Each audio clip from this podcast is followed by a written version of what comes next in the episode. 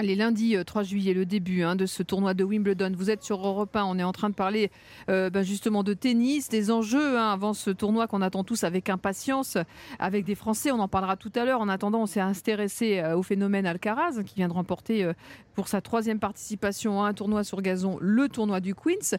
On va s'intéresser maintenant à la pépite Varvara Gracheva. Pourquoi je vous parle d'elle? Parce qu'elle vient d'enchaîner deux victoires en 2-7 et elle se qualifie donc en quart de finale du WTA 250 de Bad Homburg. Donc c'est un tournoi euh, sur gazon. Alors cette jeune fille, elle a une particularité. Hein. Elle a 22 ans euh, et c'est son tout premier tournoi sous les couleurs françaises. Elle était russe, elle a obtenu la nationalité très récemment. Et euh, bah voilà, c'est la nouvelle pépite, Cédric Pioline. elle nous fait plaisir, elle se fait plaisir avec désormais, voilà, elle porte le maillot, j'ai envie de vous dire, la tenue de l'équipe de France. Oui, complètement, euh, complètement. Elle a fait ce, choix de, de, demander la nationalité française qui a été acceptée donc début juin et euh, donc comme vous l'avez dit son son premier euh, son premier tournoi. Déjà, ça va lui simplifier énormément la vie pour pratiquer son métier, à savoir qu'elle n'aura plus besoin de visa euh, pour euh, mm. pour voyager euh, à, travers le monde. Donc déjà c'est quelque chose qui est qui est vraiment qui est vraiment important. Avec l'obtention de cette nationalité, elle devient donc la numéro 2 française devient derrière Caroline Garcia. Donc je pense que notre capitaine de Fed Cup, enfin, pardon, de Billy Jenkins Cup, parce que ça a changé, ah Julien Beneteau doit, doit être extrêmement content d'avoir ce, ce, renfort. Et puis moi je la, je la connais pas cette jeune fille, mais elle m'a l'air d'être euh, extrêmement sympathique. Je pense qu'elle va amener, euh, elle va amener quelque chose. Elle va insuffler quelque, quelque chose. Et écoutez, je trouve que c'est euh, c'est un super signal que d'avoir une, une, top joueuse mondiale comme ça qui désire devenir française et, et, représenter la France maintenant dans les compétitions internationales. Et qui performe, hein, Christophe Taureau. Elle a un beau bah, potentiel de progression cette jeune fille. Elle fait une super saison. Ce qu'il faut dire aussi, c'est qu'elle est en France depuis 2016. Hein. Elle s'entraîne à Cannes, à l'Elite Tennis Center de, de Jean-René Lisnard. Et cette année, effectivement, c'est sa plus belle saison. Elle est aux, alentours de la 40e place mondiale. C'est son, c'est son meilleur classement. Elle a fait huitième de finale à, à Miami, huitième de finale à Indian Wells. Elle a battu des, joueuses comme, euh, comme Ons Jabber, comme ah Stone Stephens, oui, oui, comme Kazatkina. Donc c'est vraiment quelqu'un en, pleine progression.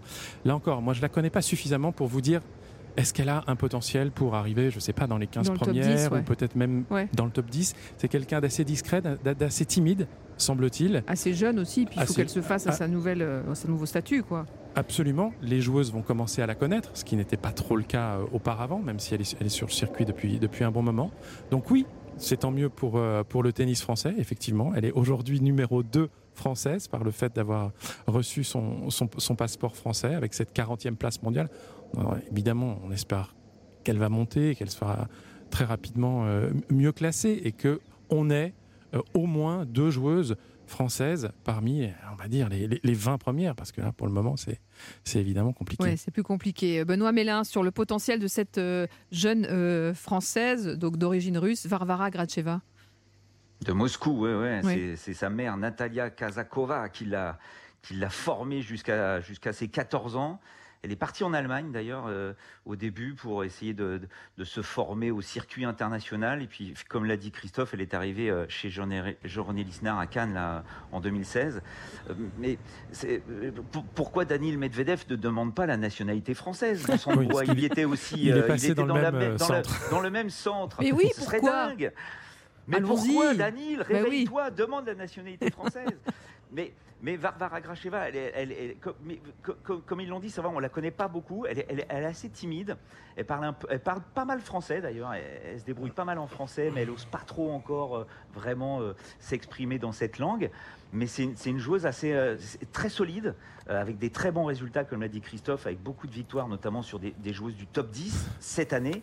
Donc on l'attend. C'est une joueuse qui peut effectivement faire quelque chose sur gazon. On l'attend puisque là, Bad en Allemagne, ça, ça se joue sur, sur gazon, un tournoi que, que Caroline Garcia avait remporté l'an dernier. Donc on se dit, tiens, pourquoi pas aller en filiation de passeport? Bah vas-y, gagne Comme ça, ça nous fera une autre française au palmarès.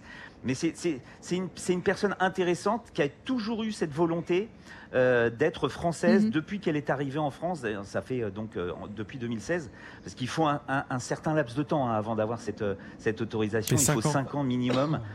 Et ah euh, elle, elle a réussi à l'avoir. Et même la WTA a devancé l'obtention de son passeport en disant bah, écoutez, voilà, euh, on vous considère comme française, donc elle joue sous les, couleurs françaises là en, Allemagne, alors qu'elle n'a pas encore, normalement, officiellement, la nationalité mhm. française, mais elle, mhm. va l'avoir. Donc, de toute façon, à Wimbledon, elle est déjà inscrite en tant que française.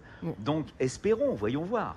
En tout cas, euh, on va la suivre évidemment. Et puisqu'on parle du tableau féminin, tiens, je vais vous parler de cette nouvelle règle hein, sur les tenues dans le tableau féminin. Ça ne vous a pas échappé, hein, vous les spécialistes. On le rappelle, Wimbledon créé en 1877 et mondialement connu pour faire apparaître les joueurs et les joueuses dans une tenue intégralement blanche.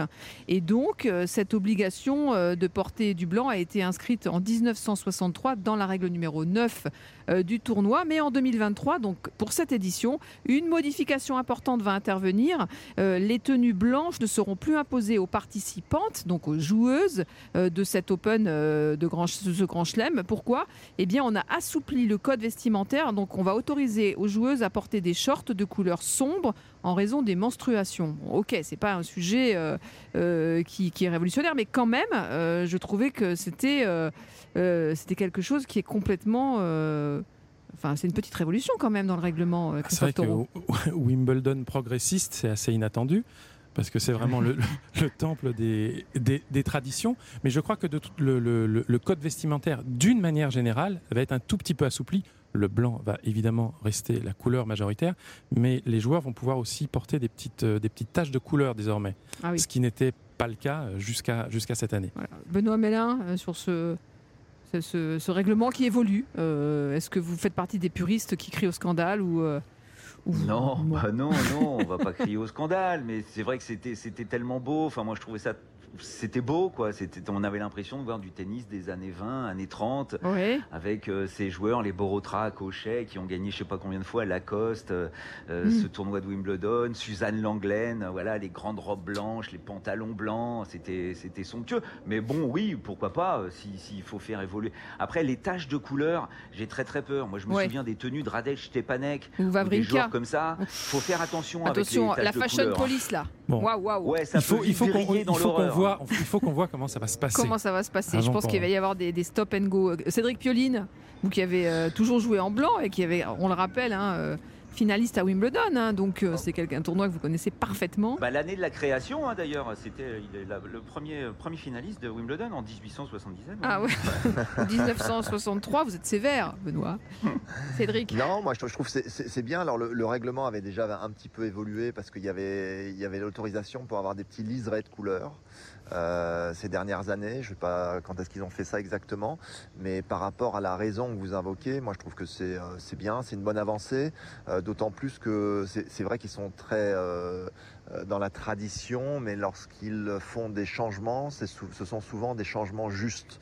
Et, oui, ils font ça, ils disent qu'il faut, il faut, ça, il faut ajuster pour que le comportement des joueuses et qu'elles soient plus détendues, qu'il n'y ait pas d'anxiété finalement en train de se dire, voilà, il pourrait y avoir un accident. C'est quelque chose qui est, qui, est, qui est juste par rapport à, à la nature féminine, si je puis dire, et euh, qui, euh, qui, qui, est une bonne avancée, qui va dans, qui va dans le bon sens. Après, je, suis, je rejoins euh, ce que disait Benoît. Moi, je suis pour le coup assez attaché aussi à ce côté tradition. Avec c'est beau comme il, comme il vient de le mm. dire. je peux, je peux pas le dire mieux que Benoît. De toute façon, c'est beau.